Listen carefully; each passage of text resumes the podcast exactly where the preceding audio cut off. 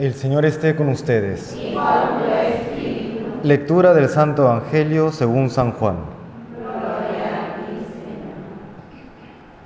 Antes de la fiesta de la Pascua, sabiendo Jesús que había llegado la hora de pasar de este mundo al Padre, habiendo amando a los suyos que estaban en el mundo, los amó hasta el extremo.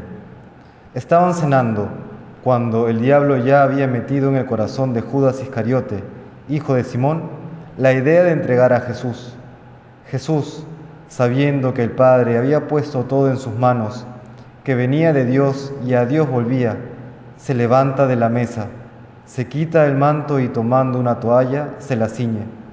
Luego echa agua en una jofaina y se pone a lavarles los pies a los discípulos, secándoselos con la toalla que se había ceñido. Llegó a Simón Pedro y éste le dijo, Señor, ¿lavarme los pies tú a mí? Jesús le replicó, lo que yo hago tú no lo entiendes ahora, pero lo comprenderás más tarde. Pedro le dijo, no me lavarás los pies jamás. Jesús le contestó, si no te lavo, no tendrás parte conmigo. Simón Pedro le dijo, Señor, no solo los pies, sino también las manos y la cabeza. Jesús le dijo, uno que se ha bañado no necesita lavarse más que los pies, porque todo él está limpio. También ustedes están limpios, aunque no todos, porque sabía quién lo iba a entregar. Por eso dijo, no todos están limpios. Cuando acabó de lavarle los pies, tomó el manto, se lo puso otra vez y les dijo, ¿comprenden lo que he hecho con ustedes? Ustedes me llaman el Maestro y el Señor y dicen bien porque lo soy. Pues si yo, que soy el Maestro y el Señor, les he lavado los pies, también ustedes deben lavarse los pies unos a otros. Les he dado ejemplo para que lo que hice con ustedes, ustedes también lo hagan. Palabra del Señor.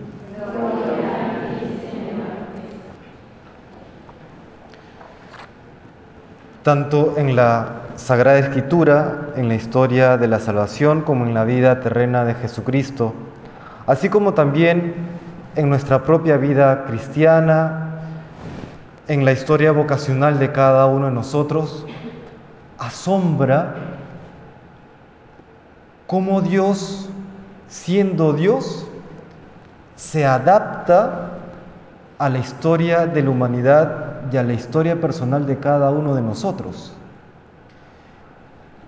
Si nosotros estamos hoy aquí reunidos en esta, en esta capilla, si hemos seguido los pasos de Cristo de una u otra manera, algunos en la vida de laical, otros en la vida religiosa, es porque en algún momento de nuestra vida nos hemos encontrado con el Señor, de una manera que transformó nuestra vida para siempre.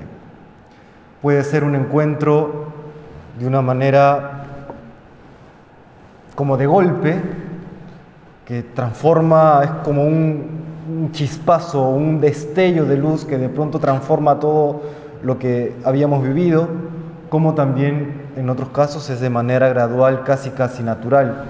Pero el punto es que termina asombrando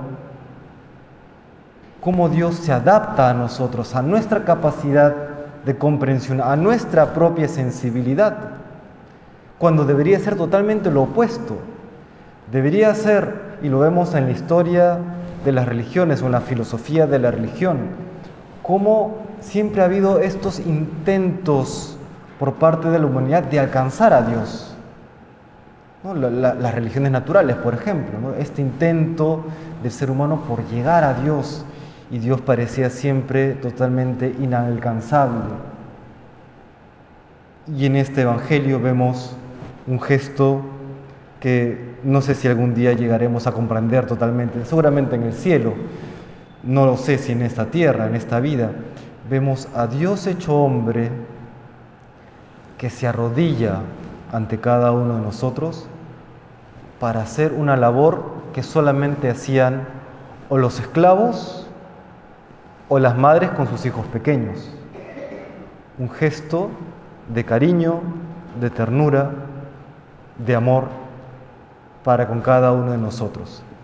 Se abaja, se anonada. Este gesto refleja todo aquello que hizo Jesucristo en su vida entera, ese venir a nosotros para que podamos comprenderle, para que podamos conocerle, para que sepamos cuánto nos ama. Así como en nuestra vida también ha salido a nuestro encuentro. Yo no sé la historia vocacional de cada una de ustedes, sí conozco la mía y sé que, y sé que yo quise escaparme en algún momento, ¿no? en, en eso que uno está decidiendo que una carrera, que una enamorada, que una futura esposa o la vida consagrada pues la vida consagrada es la menos interesante, por lo menos desde un punto de vista mundano, ¿no? Y uno tiende como a justificar su propia, su propia vía de escape. Y en esa vía de escape Dios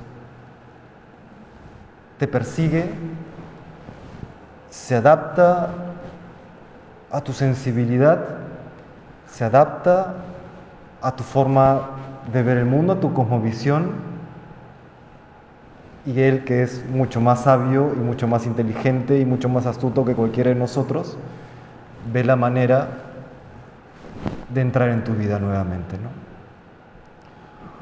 Con la única condición, como lo hemos visto en San Pedro, que, que nos dejemos lavar por Él, que nos dejemos transformar por Él, porque en nuestra vida cristiana no podemos solos Nadie puede limpiarse solo.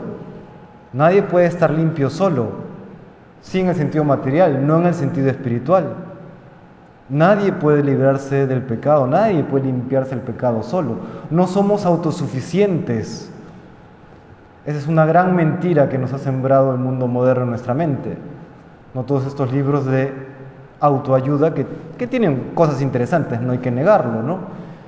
Pero nadie se ayuda absolutamente solo, nadie se salva absolutamente solo. Nadie puede solo, somos seres sociables. Necesitamos unos de otros y necesitamos de Dios. Por eso que esta autosuficiencia que hoy impera en el pensamiento moderno, en esa competencia darwiniana que vemos en el mundo, va totalmente en contra del espíritu cristiano. Y hay que aprender, primero, a que no somos autosuficientes, que necesitamos de Dios y necesitamos de los demás. Y luego también que el resto necesita de nosotros. Eso que aparece en el capítulo 12 de San Juan, el grano que cae en tierra y muere da entonces mucho fruto. Es romper nuestros propios egoísmos para que pueda fructificar nuestra vida en los demás. Ese saber dejar de lado las autosuficiencias para mirar siempre a Dios. Y en este gesto de lavar los pies, que representa toda la vida de Cristo, encontramos también otra cosa. Encontramos el anticipo de lo que va a ser la entrega de Cristo en la cruz.